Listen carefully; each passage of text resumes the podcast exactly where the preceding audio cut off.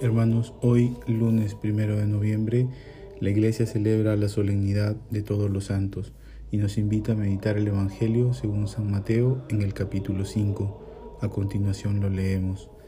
En aquel tiempo, al ver Jesús, el gentío subió al monte, se sentó y se acercaron sus discípulos, y abriendo su boca les enseñaba diciendo, Bienaventurados los pobres en el espíritu, porque de ellos es el reino de los cielos.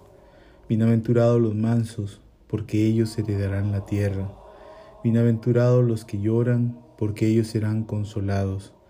Bienaventurados los que tienen hambre y sed de la justicia, porque ellos quedarán saciados. Bienaventurados los misericordiosos, porque ellos alcanzarán misericordia. Bienaventurados los limpios de corazón, porque ellos verán a Dios. Bienaventurados los que trabajan por la paz, porque ellos serán llamados hijos de Dios. Bienaventurados los perseguidos por causa de la justicia, porque ellos, de ellos es el reino de los cielos. Bienaventurados ustedes cuando les insulten y les persigan y les calumnien de cualquier modo por mi causa. Alégrense y regocíjense, porque su recompensa será grande en el cielo. Palabra del Señor.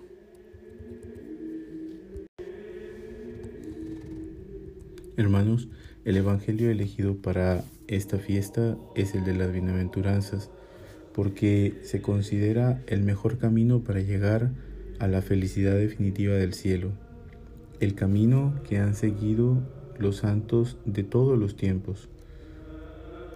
Dando inicio al Sermón de la Montaña, Jesús proclama unas sorprendentes bienaventuranzas.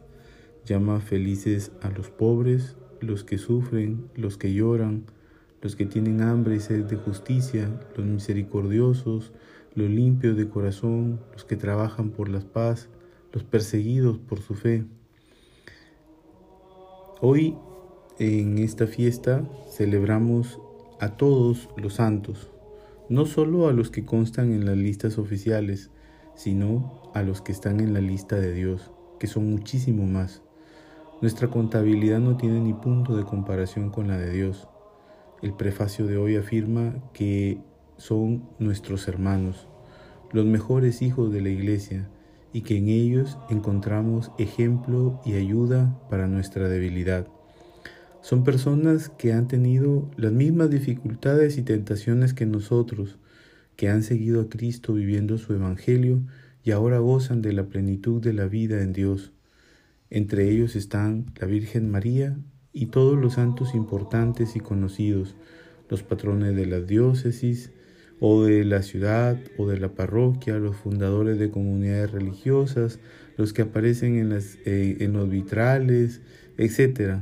La mayoría no son desconocidos, pero han tenido el mérito de una fe sufrida, humilde y ahora gozan de Dios, entre ellos seguramente familiares y conocidos nuestros aparecen, eh, seguramente encontramos que en esta fiesta de todos los santos, como decíamos, mm, son muchísimo más de los que cuentan en las listas oficiales de la iglesia.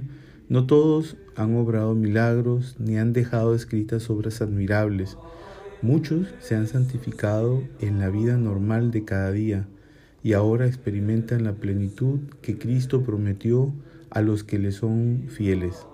Sobre todo nos han enseñado que las bienaventuranzas de Cristo siguen teniendo todo su valor. Es el camino que ellos han intentado seguir, la humildad, la pobreza, la apertura a Dios, la búsqueda de la verdad y de la justicia, la pureza de corazón, la actitud de misericordia, el trabajo por la paz, la entereza ante las dificultades. Ese camino nos lleva a la felicidad y a la vida, y cuando se manifieste, seremos semejantes a Él porque le veremos tal cual es.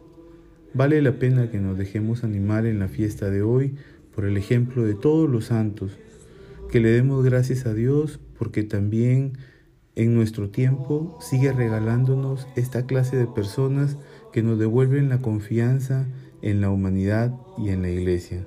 Les bendigo desde aquí, Casa San Agustín, Creek Piura.